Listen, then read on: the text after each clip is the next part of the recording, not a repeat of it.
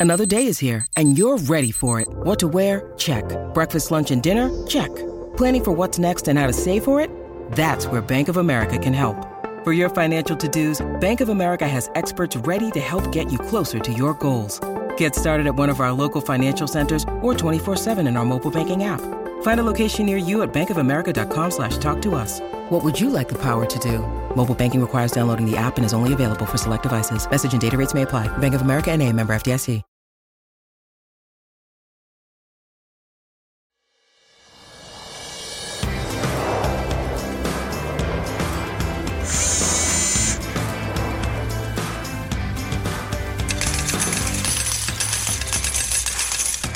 Hola, ¿estás planeando unas vacaciones?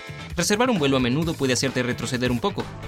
Pero como los aeropuertos solo ganan una pequeña parte de su dinero por pasajero, ¿cómo ganan tanto dinero?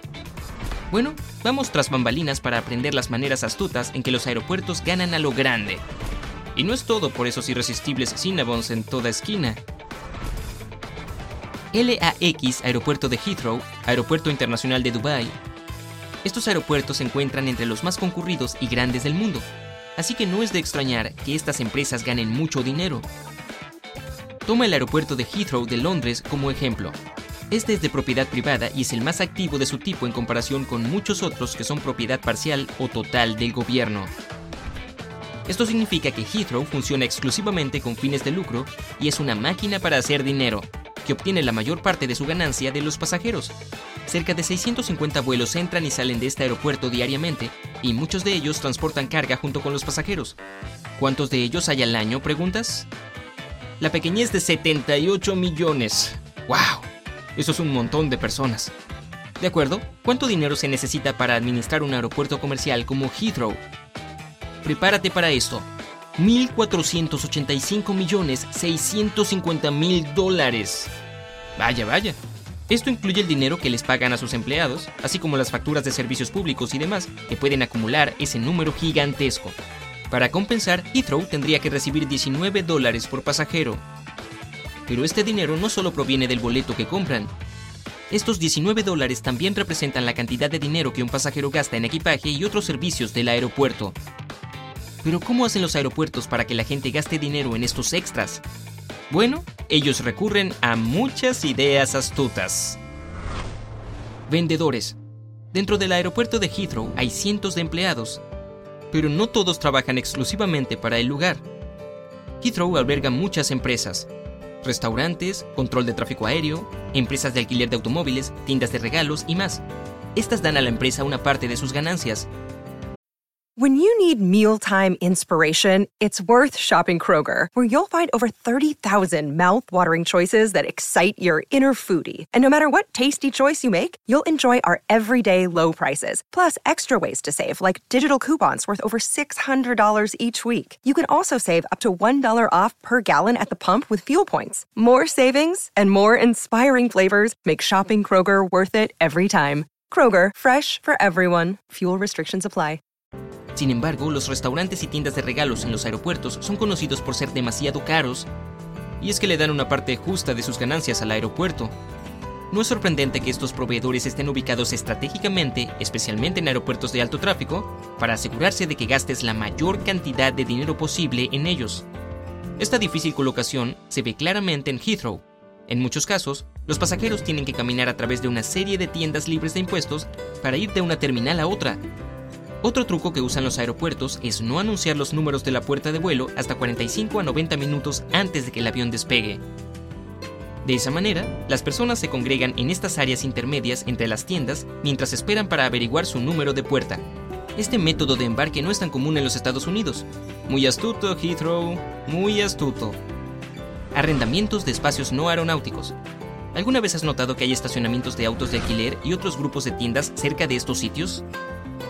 Estos lugares explotan muchos negocios gracias al aeropuerto. Debido a esto, estos pueden sacar provecho de los arrendamientos de espacios que estos lugares ocupan. ¡Cachín! Servicios de aparcamiento. Si no puedes hacer que uno de tus amigos te deje en el aeropuerto, es posible que tengas que pagar para dejar tu automóvil allí durante el viaje. Estos lotes adjuntos suelen cobrarse por noche y la cuenta puede crecer bastante rápido. El aeropuerto de Helsinki en Finlandia cuenta con 13.000 plazas de aparcamiento, tasas de aterrizaje y salida. Los aeropuertos hacen mucho de su dinero con los vuelos que aterrizan allí. Normalmente las aerolíneas pagan a los aeropuertos 9.500 dólares por vuelo en tierra. Pero esta cantidad puede variar según el tamaño y el tipo de aeronave. ¿Para qué se paga este dinero? Espacio en la puerta, espacio en la pista y áreas de check-in. ¿Tarifas de combustible? No, eso no es parte de nada.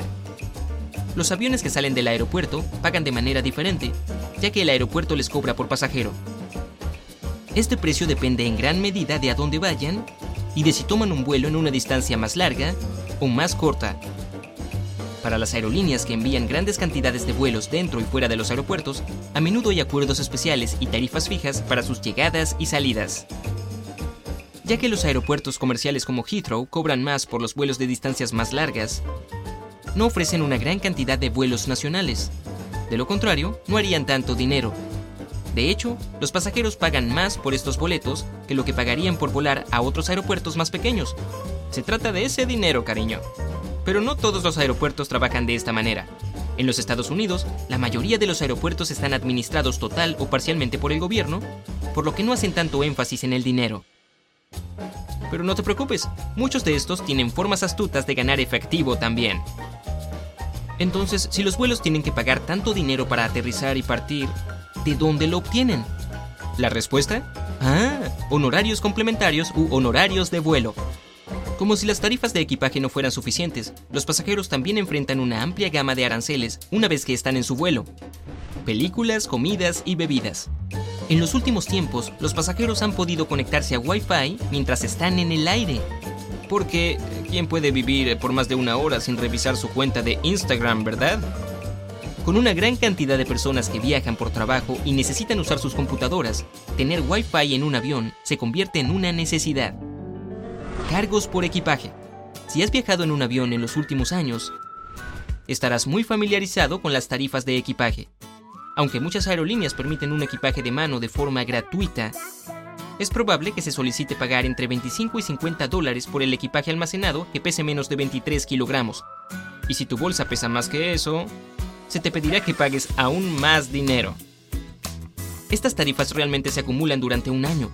De acuerdo con un estudio reciente realizado por la firma consultora IdeaWorks Company y Car Trawler, las aerolíneas estadounidenses pagaron la suma de 57 millones de dólares en 2017 ese mismo año, se generaron 82 mil millones de dólares en tarifas de equipaje a nivel global. ¡Wow! Creo que pagué alrededor de la mitad de eso. Tanto el gobierno como los aeropuertos de propiedad privada se quedan con buena parte de tu dinero. Por lo que puede que sientas que vas a la quiebra cuando viajas. Los precios de las entradas han alcanzado un máximo histórico.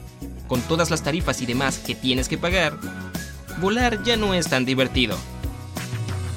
Si estás buscando ahorrar un poco de dinero durante tus viajes, aquí hay algunos consejos. 1. Lleva tu propia almohada. En la mayoría de los vuelos, las cobijas y las almohadas cuestan más, a menos que por supuesto vayas en primera clase. Eres un suertudo. Lleva una chaqueta extra esponjosa para usar de almohada en el vuelo, para que no tengas que comprar una que terminarás regresando al final del viaje. 2. Empaca un bocadillo. Comprar comida en el avión y en el aeropuerto puede ser bastante costoso. ¿Por qué pagar más cuando aún no estás de vacaciones? Mientras cumpla con los requisitos de seguridad del aeropuerto, prepara un emparedado o un bocadillo para ahorrarte 20 dólares adicionales. 3. Descarga una película en tu computadora. El entretenimiento en vuelo puede costarte. Algunas aerolíneas lo ofrecen de forma gratuita, pero generalmente tienes que pagar por películas o televisión por cable. En su lugar, descarga una cinta o dos de Netflix a tu computadora antes de irte. Ahora tendrás tu propio sistema de entretenimiento pero no nos culpes cuando tu entrometido vecino trate de ver por encima del hombro. Pero si es así, en lugar de enojarte, intenta ofrecerle uno de tus auriculares y cobrarle unos 5 dólares para ver la película contigo. Solo digo,